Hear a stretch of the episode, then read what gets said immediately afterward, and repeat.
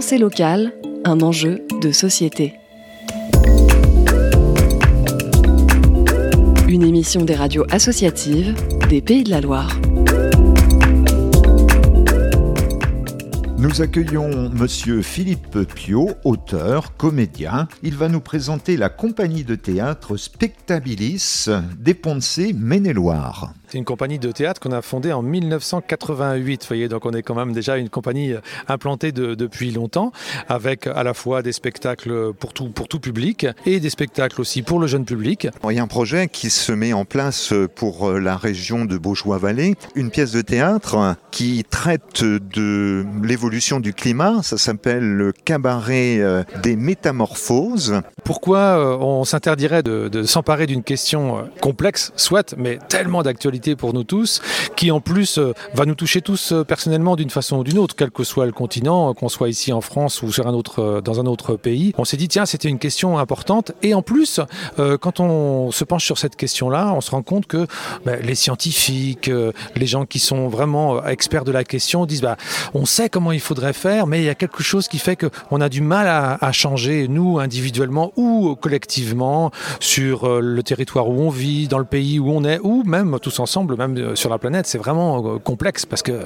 Donc là, on s'est dit, bah tiens, c'est une question avant tout intime, aussi personnelle, de comment chacun est prêt à faire un changement ou pas. Qu'est-ce qui fait qu'on est prêt à changer? D'où l'idée du cabaret des métamorphoses, puisque en fait, ce qu'on nous dit quand on rencontre les gens qui parlent de ces changements climatiques, c'est qu'il va falloir quand même transformer vraiment nos modes de vie, nos façons de, faire ensemble, euh, encore une fois, individuellement ou collectivement, dans la façon de voyager, de, de manger, de, produire, euh, de se déplacer, et pas forcément pour, pour quelque chose de pire.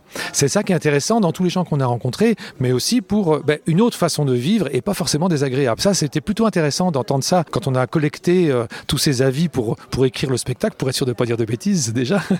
C'est que, ben voilà, en fait, on se rend compte qu'il y, y a vraiment une face positive à ça si on va la chercher et si on la met en lumière.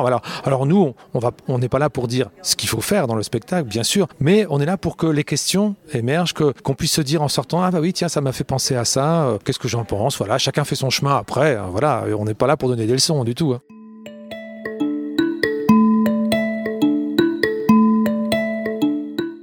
Cette pièce de théâtre, elle va en plus s'enrichir de peut-être de problématiques bah, des différentes communautés de communes que vous allez traverser. Vous allez peut-être personnaliser. Oui, exactement.